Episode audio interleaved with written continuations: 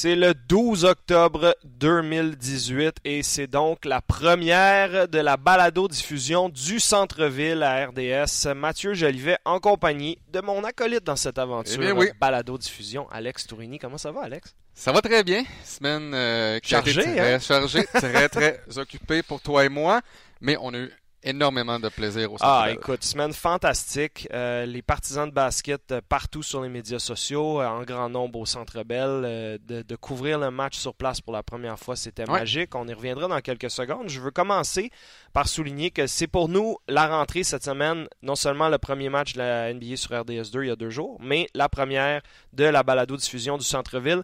Euh, on sera avec vous toute, euh, toute la saison. Donc, clairement, c'était concluant l'année passée. Euh, on a eu beaucoup de plaisir en série à faire ça. Et là, on va se voir à toutes les deux semaines, généralement les vendredis. Et euh, on va pouvoir jaser basket, actualité, Raptors et tout le reste. Donc, j'ai vraiment hâte de, de- de faire la saison Ouais. complet dans cette optique-là. Et il faut mentionner donc qu'on sera aussi euh, sur les ondes d'RDS 2 avec des matchs de la NBA à chaque semaine essentiellement Ouais. près de 30 fois durant la saison régulière, en plus des séries. Donc encore une fois, on vous remercie parce que le feedback qu'on a reçu, les codes d'écoute, le- l'intérêt, l'engouement, le- le- les médias sociaux ont démontré un intérêt pour la NBA, Ouais. qu'on l'a, qui se transporte vers la phase 2. Et donc, euh, c'est grâce à vous et on espère que vous serez euh, à l'écoute toute l'année. Parce que vous savez, en fait, euh, lors de la dernière saison, je pense que c'était c'était honnêtement un test pour RDS, Oui. un test pour la NBA aussi, et justement, grâce à vous, à la maison, avec tout votre, tout votre bon feedback, eh bien, c'est pour ça qu'on est de retour pour une saison au complet. Et Euh, on compte en comme profiter. tu as dit, Ouais. bon, euh, ça va être euh, un match par semaine, des fois deux, généralement le mercredi soir. Donc, présentement, prenez votre petit calendrier et on réserve le mercredi soir pour les matchs de basketball à l'antenne 20. de RDS2. 24 octobre le premier, une dizaine de matchs des Raptors, mais aussi des matchs des Warriors, des Lakers avec LeBron, des Sixers, des Celtics, Les Knicks, des Knicks, euh, Indiana quelques reprises. Donc, euh, franchement, là, vous avez montré aussi par les- les- l'intérêt et le les codes d'écoute que c'est pas juste les Raptors qui vous intéressent, et c'est la NBA en général, c'est les joueurs vedettes. Vous allez en voir en masse euh, sur nos ça c'est ondes certain. environ 80% du temps les mercredis soirs, donc ça, ça va être euh, génial. Parlons-en de ce match de mercredi, Alex. Euh, franchement, une soirée mémorable au Centre Bell pour toutes sortes de raisons. Euh, je veux commencer par souligner le fait que la foule, de notre point, de mon point de vue personnel, euh, connaissait son basket. Moi, j'avais vu les matchs de 2010, 12, 14 et 15, les quatre Mhm. premières plus récentes éditions du Canada Series au Centre Bell. Je les avais vus à la télé. Je n'avais pas été physiquement au Centre Bell. Toi, je sais que tu y étais à Moi, quelques euh, reprises. moi, je suis allé trois fois. La seule fois que je suis pas allé, euh, je couvrais un match des sénateurs à Ottawa. C'était cette année-là, euh, si je me souviens bien, qu'il y avait eu la, la personne qui était entrée au Parlement avec un, un fusil. Ah, wow. Bon, donc finalement, j'étais supposé faire ce, ce match-là et je suis allé couvrir le match entre les sénateurs et les Devils. Mais sinon, je te dirais que ça ressemblait, mais pour moi en fait, je pense que c'était la meilleure foule. Honnêtement, euh, c'était la foule la plus bruyante et comme je t'ai dit hier hors d'onde, moi ce qui m'a surpris là, euh, je pense que c'est dans les deux trois premières minutes de jeu, il y a un marché qui n'a pas été appelé par les arbitres et la foule au Centre Bell s'est mise à huer Ouais. tout de suite. Et là, je me suis dit, OK, c'est pas juste des, des gens qui viennent voir un match alors qu'ils ne connaissent absolument rien. là. Ouais. Ils connaissent leur basketball et ça paraît. Et ils prennent pour les Raptors de plus en plus, même Ouais. si c'est à Montréal, c'est clairement l'équipe canadienne à laquelle les gens s'associent. Le succès des dernières années des Raptors aide beaucoup. Euh, la passion avec les, les, les- Kawhi Leonard. Écoute, à chaque fois que Kawhi en deuxième demi allait à la ligne de lancer franc puis que ça scandait MVP dans les Ouais. estrades, pas basé sur sa performance Non, non, non. de ce soir-là en match hors concours, basé sur le fait qu'il pourrait être seulement un an au Canada. On comprend l'ampleur de sa présence, on comprend son talent et, et le, le fait qu'il est meilleur que DeRozan en tant que joueur de façon globale, pas en tant que marqueur, mais de Mhm. façon globale. Et là, le mode séduction, Déjà, non seulement déjà entamé, mais entamé à l'extérieur de Toronto, ailleurs au Canada, j'étais époustouflé par ça. Parce que moi que je me trompe, le premier match de Kawhi, ce sera la semaine prochaine à Toronto. Le 17, Le 17 à Toronto. Donc, c'est ici à Montréal, justement, Ah ouais. j'ai, lu sur Twitter, eh bien, ça va avoir pris trois matchs préparatoires et celui-ci à Montréal pour que les gens commencent à scander MVP, Ah MVP. c'est C'était incroyable. dément. Euh, c'était la première fois que tu étais sur place. Euh, généralement, lorsqu'on fait les matchs ici à RDS, bon, on n'est on pas sur place, on, est, on, on, on regarde une, une télé. Comment c'était pour toi de décrire pour la première fois de ta vie, essentiellement, un match en direct et non à la télé, entre guillemets? Ah c'était génial. Euh, évidemment, il y a beaucoup d'éléments qu'on peut pas voir quand on décrit à un écran télé qu'on peut voir sur place. Euh, le, banc, l'interaction entre les joueurs pendant les temps d'arrêt, euh, les, petits détails qui changent tout. Je, me demandais en début quand on s'est installé notre position qui était juste derrière celle de TSN, donc au niveau du terrain, essentiellement sur le banc des joueurs des Canadiens ou à côté je me disais que ça va être bizarre la perspective d'être au, même niveau que les joueurs, de ne pas avoir de, de, vue de haut? Puis finalement, pas du tout. Euh, c'était fantastique. Tu sens le, le, côté athlétique beaucoup plus. Tu sens évidemment la foule beaucoup plus. Euh, je pense que les gens qui nous ont écoutés RDS2, ils l'ont senti dans notre description. C'est pas qu'on aurait réagi de façon plate à décrire le même match en studio, mais il y avait, il y avait un extra, c'est sûr. Non, je vais m'en rappeler longtemps. Et comme je te dis, la foule, est-ce que ça allait être plein encore? à chaque fois, je me disais, waouh, ça fait trois ans, je comprends, puis je sais que c'est événementiel, mais c'était encore plein. Euh, les gens euh, sont. La foule est plus jeune qu'un match des Canadiens, par exemple. Euh, clairement, ça interpelle un bassin de la population qui est différent. Et les billets n'étaient pas donnés, malgré ça. Ben, c'était le même prix presque un match du CH. C'est ça. Euh, et je ne sais pas combien de billets les gens de NBA Canada ont donné ou les, pour s'assurer que ça soit plein, mais je pense pas que c'est des tonnes. Je pense que c'est un chiffre raisonnable. Je sais que les gens de NBA Canada étaient très contents de la réaction de la foule. Euh, je sais que les, les Raptors en général, oui. euh, te l'a dit après le match. Exact. Et même, j'ai eu la chance de parler avec quelques joueurs. Euh, dans le fond, ça c'était mercredi matin. Ouais. Et ils m'ont, ils m'ont tous dit qu'ils avaient hâte de voir à quoi ressemblait la foule de Montréal Larry m'a dit écoute, là, moi, moi c'est mon, mon troisième match à Montréal. Mm. Je me souviens à quel point la foule de Montréal est incroyable. Et c'est pas le genre de gars qui va te dire ça juste pour te faire plaisir. Il, il m'a regardé sérieusement et il a dit vraiment la foule de Montréal est spéciale. Elle est bruyante. Tu sais, je suis, je suis allé faire le match numéro 1 et 2 de, des séries entre les Raptors et les Wizards. Et dans le match à Montréal, la foule me faisait penser à une foule de NBA. Ça me faisait penser à la foule en série, euh, justement, entre les Raptors et les Wizards. Ah, c'est pas peu dire. Écoute, lorsque Chris Boucher a marqué son premier trois points, bon, c'était bruyant. Lorsqu'il a marqué son deuxième trois points, pour moi, je dirais, je dirais que le pop ça ressemblait à un but du Canadien en série. Ah c'était bruyant, c'était fort et ça m'a surpris vraiment. Là. Ah, moi aussi. Moi aussi, c'était magique. On s'est un peu levé de notre siège, moi, Max et Will. Ben, Max, ça, ça, Max, c'est pas mal normal parce qu'il se lève même ici à, Il se lève quand il y, a une faute offensive au deuxième quart d'un match de saison régulière. Fait qu'imagine avec Chris Boucher, mais on, on, commençait à en parler. D'ailleurs, Max m'a fait beaucoup rire dans le reportage quand il disait on devrait faire comme dans le film Rudy. Et il se commençait à scander le nom Chris, Chris, Chris pour forcer la main à Nick Nurse de l'embarquer parce que j'avais un doute au début du quatrième quart. avait pas utilisé son banc encore. Toi, tu m'avais même dit avant le match, il, ça serait vraiment bien s'il le mettait dans le sac partant. Ben oui. Et non seulement il l'a pas fait, mais aucune minute dans les trois premiers quarts. Le quatrième début, il est pas là. Il commence à rentrer Lorenzo Brown, Malachi Richardson. On est rendu plus ben, loin sur le banc. Là, là, t'es 12, 13, 14. Puis là, tu dis, est-ce que ah, Chris va arriver? Est-ce qu'il faut, est-ce qu'il va le faire? Puis finalement, c'était parfait. Il l'a embarqué avec 7 minutes à faire. C'était par 20. C'était par 20. Euh, les, euh, les Raptors commençaient donc à mettre le match hors de portée. Ça donnait cette flexibilité-là à Nick Nurse.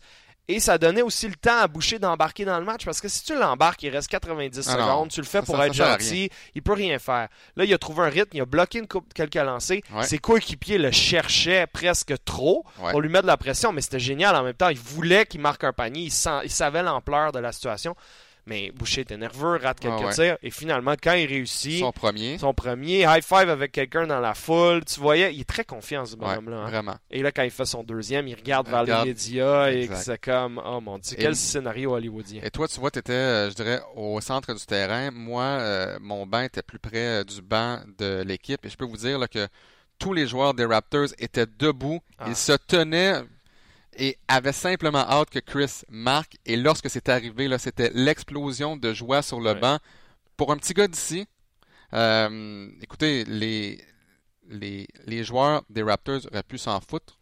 entre Ben, guillemets, mais Parce que c'est pas un membre de longue date Non, de l'équipe. Il est là depuis quelques mois seulement, puis il n'y a même pas une place assurée dans l'équipe. Il aurait pu un peu s'en foutre, mais pas du tout. Moi, j'ai adoré la Mais réaction. Chris, Chris justement, me, me- disait euh, le mercredi matin qu'il y a beaucoup de joueurs qui l'ont pris sous son aile. Donc, vraiment, là, c'est. Il, il s'est mis de chum finalement avec plusieurs joueurs Ouais, des ouais, ouais. Raptors et tu vois que les joueurs des Raptors veulent qu'il réussisse. Et là, la grande question, c'est est-ce qu'il va se tailler une place sur ce club-là? Est-ce que ça va être un contrat à deux volets qui lui- va lui permettre de partager son temps entre le 905 dans le. G League, qui est quand même à Toronto, donc c'est pratique. C'est pas comme Ouais. si tu t'en allais constamment aux. États-Unis, euh, back and forth. Et, euh, et d'avoir la chance, en cas de blessure, de jouer avec le grand club. Ce serait le Ouais. scénario idéal. Est-ce que ça va arriver? C'est la question parce que un contrat comme ça euh, à deux volets, euh, du moment où la saison de la G League commence au moment où elle termine, tu peux passer 45 jours avec une formation de la NBA. Hmm. La question, c'est est-ce que les Raptors ont besoin de Chris Boucher en haut à un moment donné avec le grand club? Je sais pas. La seule différence, c'est que si on lui donne un contrat à deux volets et qu'on l'envoie euh, au euh, 905, il n'a pas à passer au balotage, au moins. Mais là, est-ce que là présentement, on a déjà un contrat à deux volets qui a été donné à Lloyd, donc il en reste un deuxième. Est-ce qu'il peut se tailler une place comme 15e joueur? Mais même, est-ce qu'il veut être le 15e joueur des Raptors?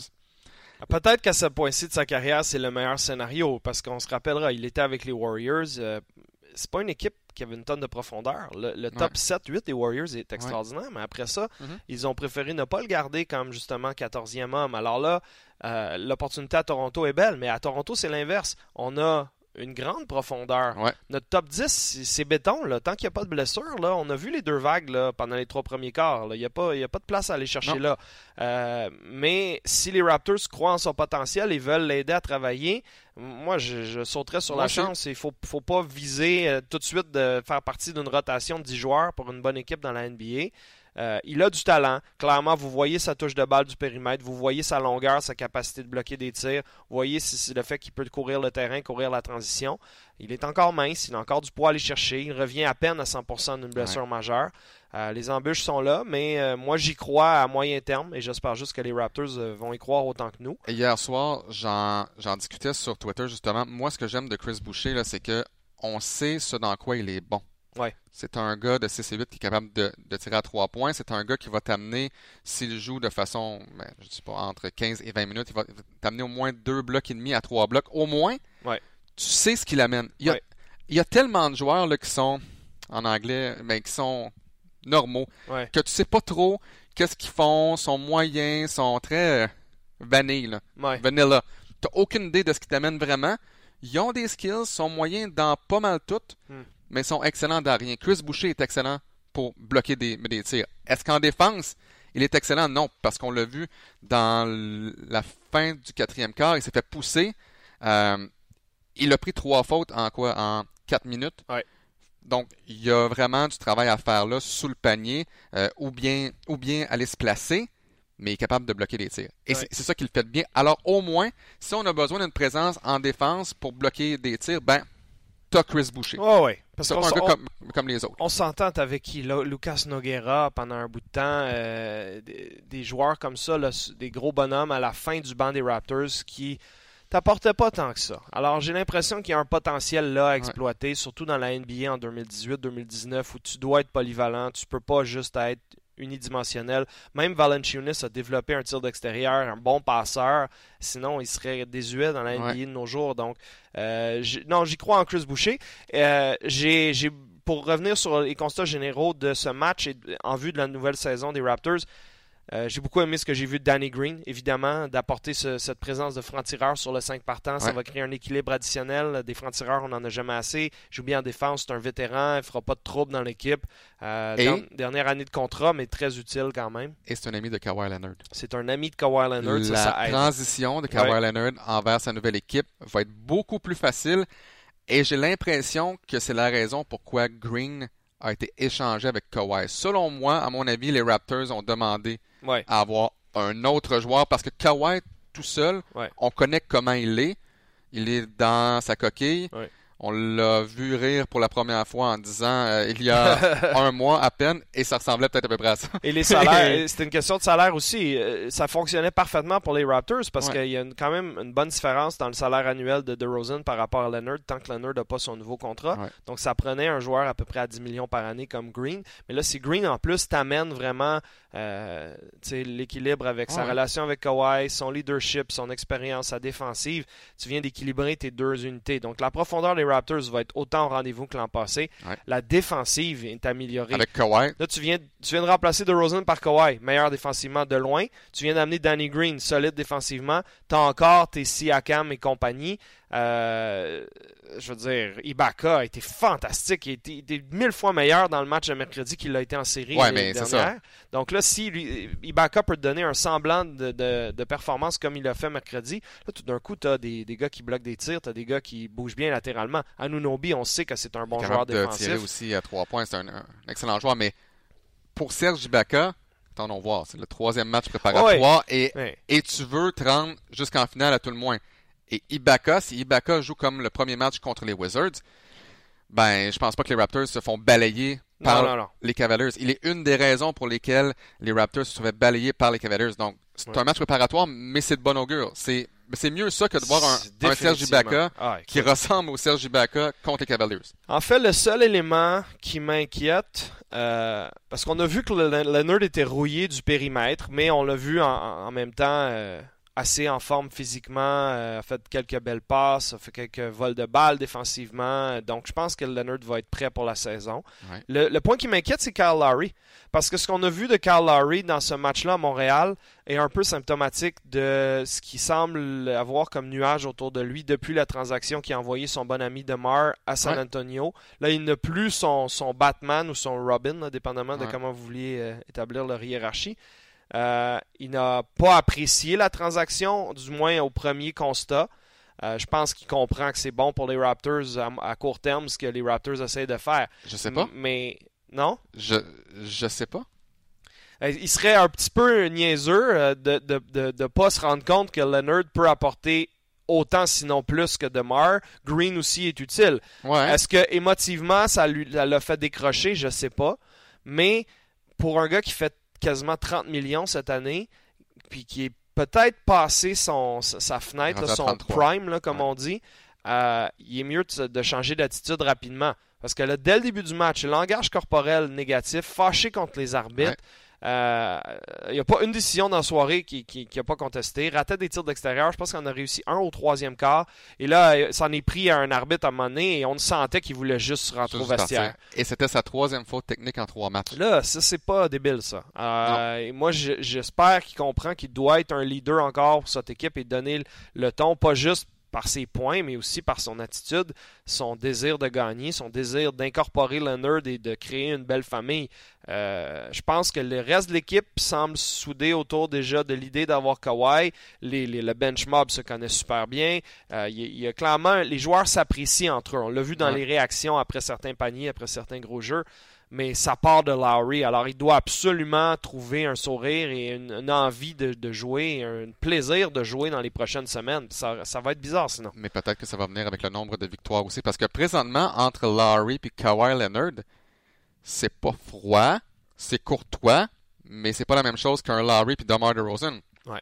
Est-ce que Lowry voit que son, que son impact sur l'équipe est peut-être moindre avec la venue d'un Kawhi Leonard qui va devenir la grande vedette? Est-ce que Larry a besoin d'être la grande vedette?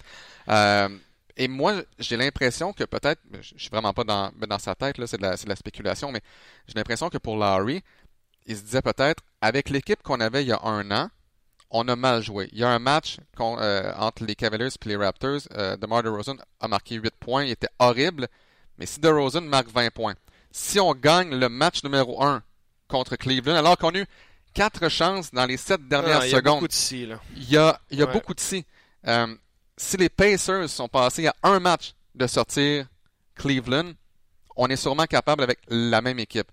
Et du côté des Raptors, est-ce qu'on était correct avec DeMar DeRozan? Je sais pas, mais clairement, Larry l'a sur le cœur, mais doit comprendre que il joue encore pour les Raptors. Écoute, euh, on va bientôt passer au prochain sujet. Je, je, vais conclure sur le sujet de la façon suivante DeRozan qui se plaignait comme un enfant après avoir été échangé, il fait 28 millions de dollars par année. OK? Je, sais que c'est plate comme excuse, mais je, pense que c'est valable. C'est une business. C'est pas comme si ton contrat avait été déchiré, c'est juste que tu vas jouer ailleurs, puis ils ont vu une opportunité d'améliorer leur équipe. ils parlent de fidélité tout le temps, ces gars-là, dans la NBA, puis il n'y en a plus, mais ça va dans les deux sens. Alors, quand toi, il te reste un an de contrat, puis tu dis à l'équipe, comme Jimmy Butler le fait, comme euh, euh, Paul George le fait, les joueurs aussi ont du pouvoir dans l'équation. Alors, ne soyez pas la victime. Et donc, DeRozan part. Larry, c'est la même chose. Il va être payé presque 30 millions de dollars cette année. C'est des enfantillages après ça d'aller chialer. Euh, c'était pas le grand ami de Dwayne Casey. Dwayne Casey est parti, mais son bon ami Demar aussi est parti. Tu peux pas faire, tu peux pas bouder. Tu peux pas faire 30 millions et bouder. Ton travail, c'est de mener l'équipe, c'est d'être un leader, et c'est ça qu'il doit faire. Parce que cette équipe-là a une chance de se rendre jusqu'en finale. Juste une chose. Souviens-toi, par exemple, lorsque DeMar DeRozan a signé son contrat il y a deux ans, il a discuté avec aucune autre équipe que les Raptors. Pour ça, de ce côté-là, la loyauté envers les Raptors, elle était là pour, de, pour DeMar DeRozan.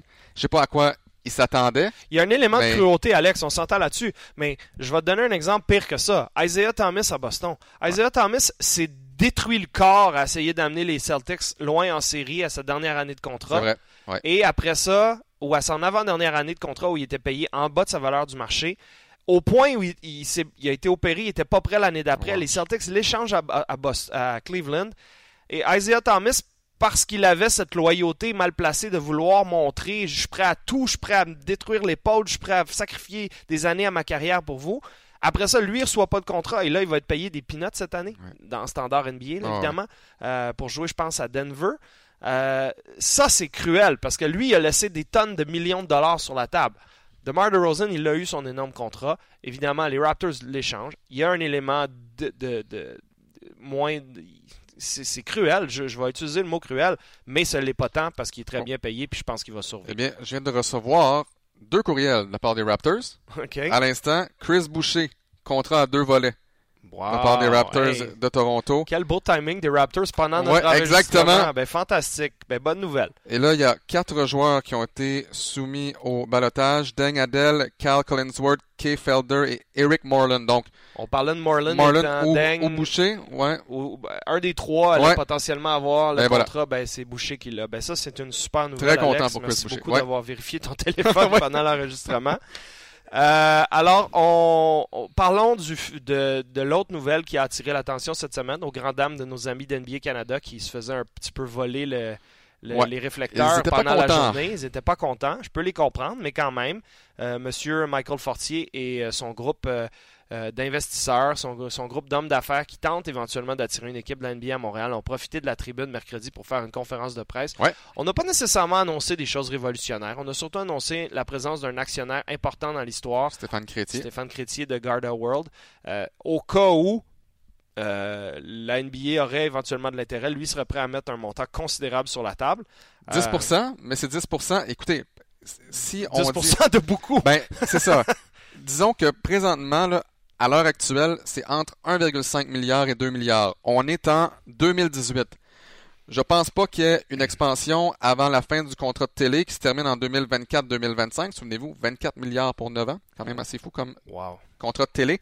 Donc là, il n'y a pas d'équipe avant 2025. Si ça vaut 1,5 milliard en 2018, imaginez en 2025. Et souvenez-vous que lorsque Charlotte est arrivée dans la NBA, et lorsque Charlotte est revenue dans la NBA, à l'expansion de 2004, hmm. ça a coûté 300 millions. Wow. Et là, 14 hein. ans plus tard, ça vaut entre 1,5 et 200. Complètement. Donc, dans 6 ans, combien ça va être? C'est pour ça que le projet, depuis le départ, me semble farfelu parce que c'est tellement d'argent et après ça, tu n'as aucune garantie. J'ai adoré la foule comme toi au, au Centre Bell, mais c'est un match. Là, on parle de 41 matchs par année. On parle d'une équipe qui fera pas les séries pour quelques, euh, quelques années, qui n'aura pas nécessairement de vedettes extraordinaires au début, qui va devoir attirer les, les, les, grandes entreprises, les, billets de saison, des gros sous locaux pour garder cette équipe-là viable, autre que le partage des revenus de la Ligue en général. C'est pour ça que j'y crois pas à court terme. À long terme, j'ai envie d'y croire. À moyen terme, même le fan de basket en moi. C'est court terme pour toi? Non, 6 ans, ça, ça c'est moyen terme. mais est-ce que Montréal est fait pour avoir 3, 4, 5 équipes professionnelles de haut niveau? Si on exclut les Alouettes, ça dépend Ouais. comment on traite l'impact. On parle des expos. Est-ce que les expos, c'est mort? Est-ce que la NBA a beaucoup plus de chances d'être profitable euh, dans un avenir de 10, 15, 30, 20 ans, 20, 30 ans que, que, que le baseball? C'est des questions super difficiles à répondre, mais j'ai fait des entrevues radio cette semaine. J'ai Je parlais à Martin Lemay qui Mhm. voulait mon point de vue avant d'aller faire sa chronique radio cette semaine. La grande question, c'est ça. Est-ce que c'est réaliste? Est-ce que ça pourrait arriver? Ouais. J'arrête que- pas de jeter un peu d'eau froide sur l'histoire, mais pour l'instant, non. Euh, je pense que le projet à court terme le plus réaliste, c'est qu'il il lance une équipe de G-League ou une équipe de Ouais, NBDL à Montréal pour tester la chose. Mais est-ce que ça va vraiment Mais tu sais, tester? c'est quoi Montréal? là? Ben, si t'as pas la vraie affaire à Montréal, ça marchera pas, Mathieu. Je suis d'accord. Et, et c'est ça le problème. Moi, j'ai l'impression que le problème, c'est pas d'aller trouver le 2 milliards pour avoir une équipe de la, de la NBA ici. Je pense que c'est la chose la plus facile à faire, là. Mm. C'est de trouver quelqu'un prêt à mettre un milliard ou deux pour ça. Mm. Mais comme tu dis, le problème, c'est une fois que l'équipe est à Montréal.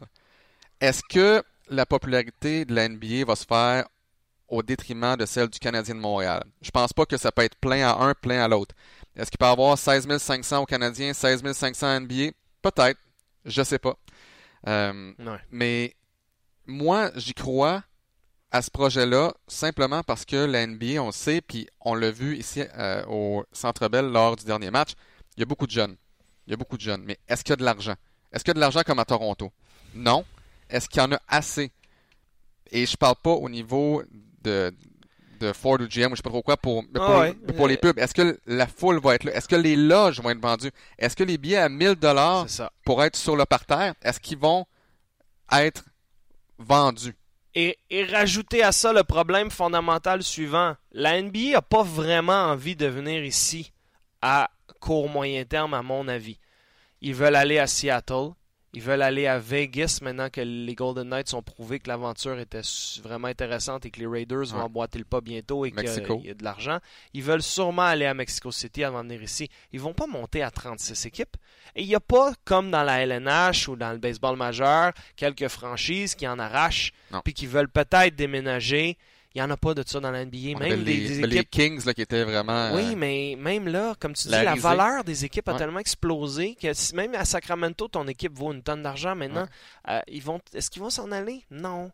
Donc, je pense qu'il y a trop d'embûches pour l'instant pour me faire croire que c'est réaliste. Alors, on en reparlera graduellement On s'il y a d'autres développements. On adorerait ça. Je ferais ça 75 Tous les jours. fois dans mon année, Ouais. aller décrire des matchs au Centre Bell, mais dans le moyen terme, euh, euh, commencez pas à lever vos, vos, vos as- vos espoirs parce qu'on n'est pas rendu là. Sauf qu'il faut prouver à la NBA que Montréal est un marché de basket.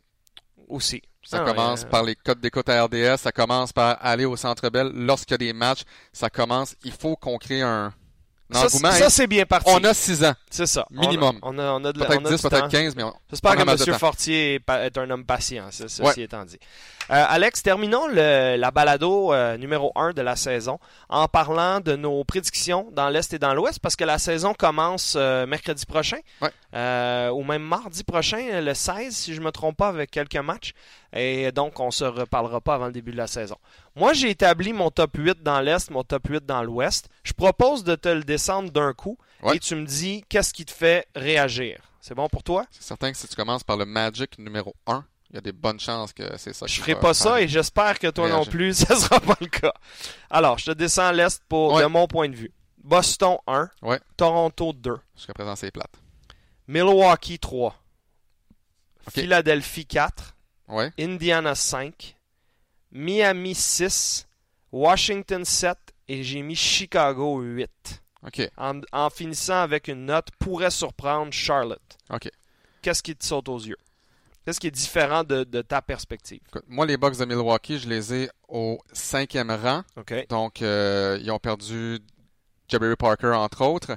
Euh, je, Je vois vais, je, vais, je, vais, mais- je vais vendre la salade des, des box après que Ouais. tu aies fait le tour.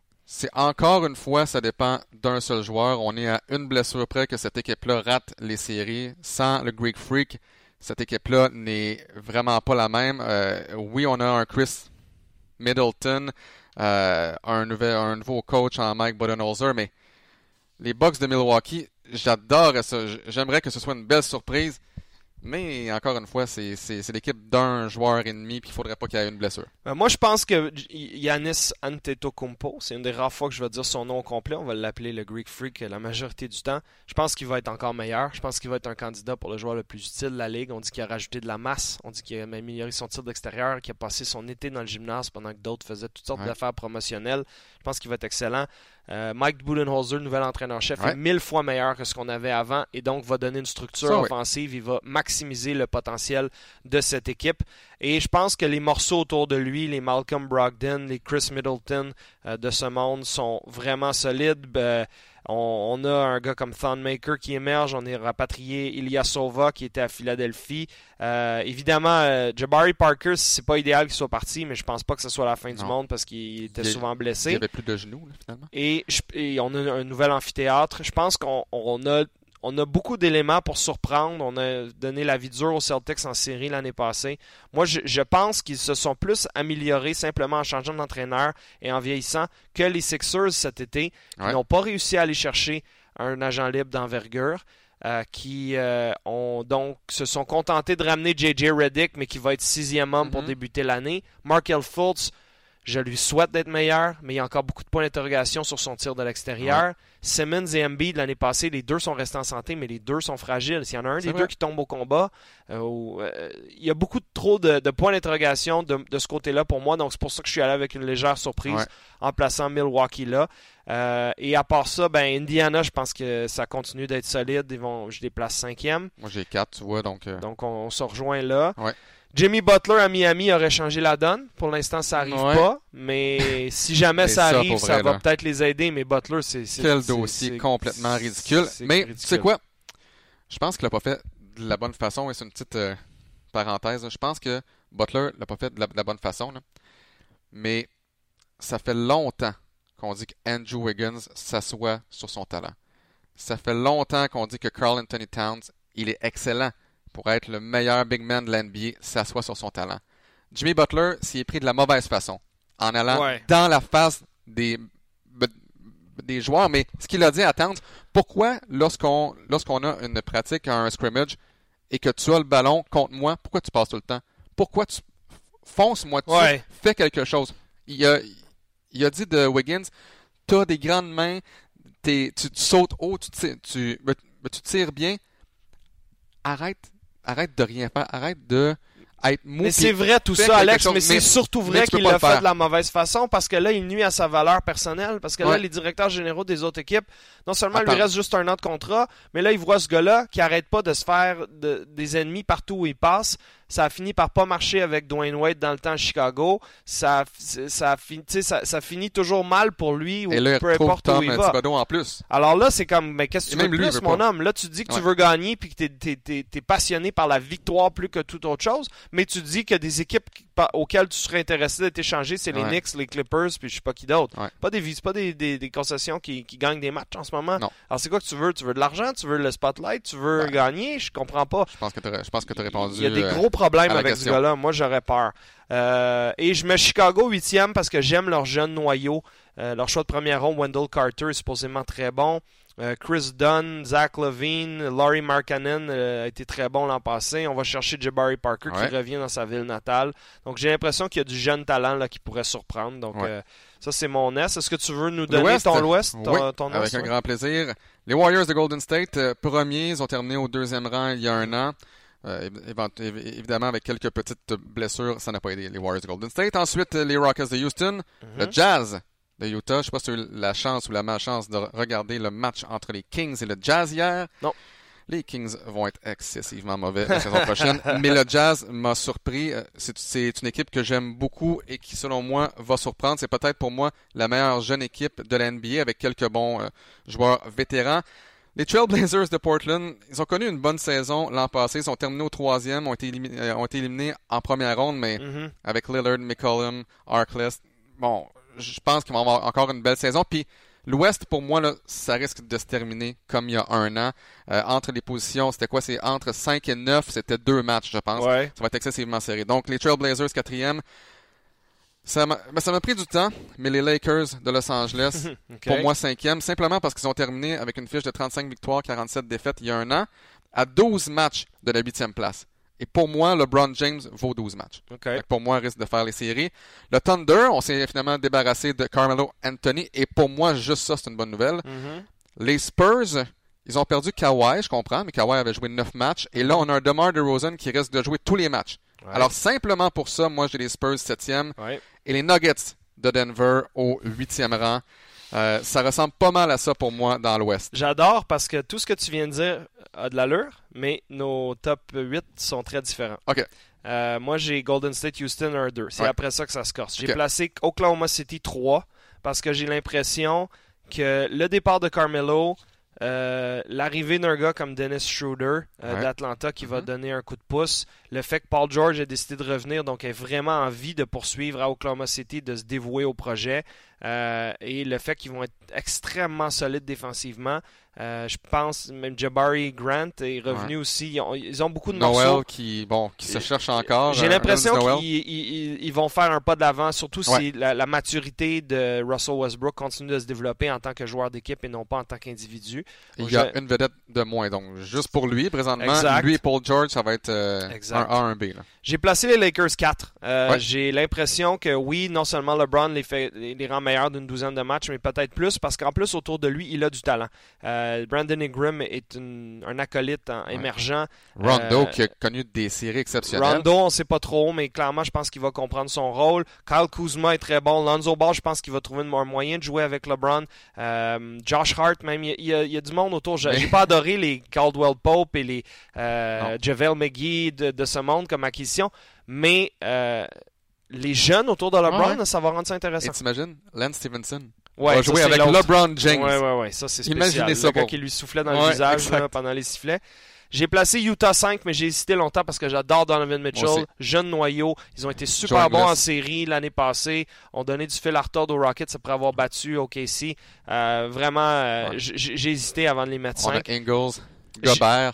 J'ai placé la Nouvelle-Orléans 6, Alex. J'ai, euh, Ouais, ben, je sais pas comment ça va marcher, mais quand ils ont, ils se sont débarrassés de Cousins pour avoir Davis comme 5, avoir des, des francs-tireurs autour de lui avec Mirotic, avec Drew Holiday qui est devenu ce joueur extraordinaire en fin de saison et en série. Et c'est pour ça qu'ils ont réussi à passer la première ronde. Ben c'est ça. Je pense qu'il y a encore quelque chose là parce que Davis est à ce point-là bon. Euh, J'ai mis les Spurs 7 comme toi, ça je suis d'accord. Ils vont être aussi bons, sinon meilleurs, parce qu'ils sont débarrassés du problème Kawhi. Portland 8, même s'ils pourraient facilement être plus haut.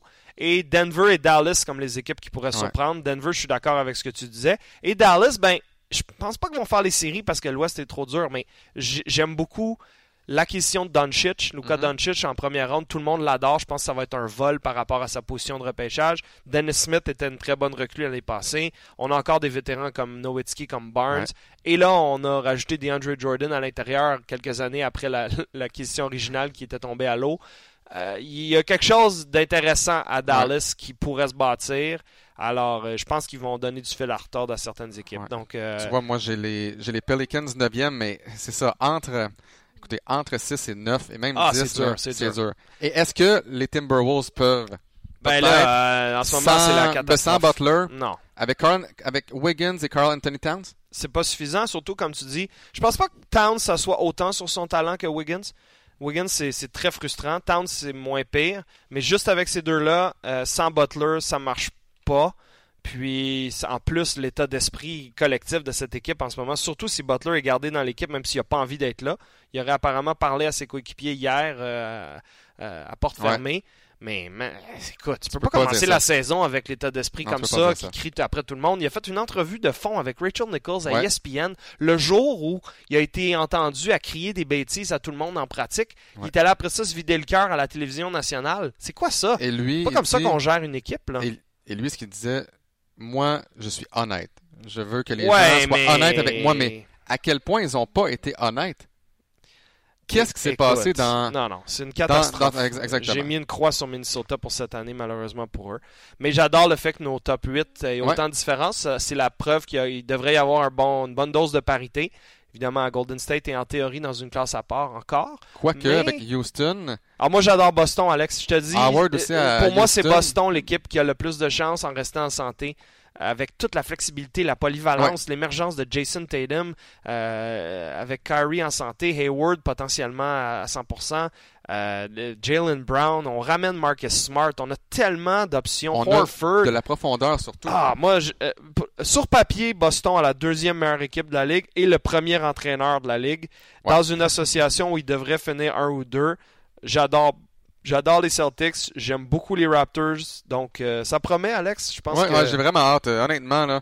Euh, puis juste de pouvoir avoir la chance de faire un match chaque semaine, ça, ça va être ah formidable, vraiment. J'ai bien hâte. On va se partager ça dans la description. On va avoir nos trois acolytes principaux de retour Max Paulus Gosselin, William Archambault et Peter Yanopoulos. On a quelques surprises pour vous comme invité en studio à la mi-temps. Un, joueur, un joueur québécois le 31 octobre du nom de Quincy Guerrier qui est un prospect euh, impressionnant en vue de l'ANCA l'année prochaine, qui va annoncer à la télévision en direct sur nos ondes son choix d'école. Et non à ESPN. Non, non, non, non, on fait ça version locale québécoise. Alors ça, ça va être génial. On a d'autres invités intéressants prévus. Euh, donc, le premier rendez-vous est lancé, 24 octobre, 19h ou 19h30, là, je me rappelle plus. Euh, match des Raptors. On se verra presque tous les mercredis. Et nous, on se revoit dans deux semaines pour euh, du Centre-Ville, édition 2. Merci beaucoup, Alex. Merci beaucoup, Mathieu. Merci à vous qui vous nous écoutez et on se revoit très bientôt. Et, merci, beaucoup à Luc à la console. À bientôt, tout le monde. Bonne journée.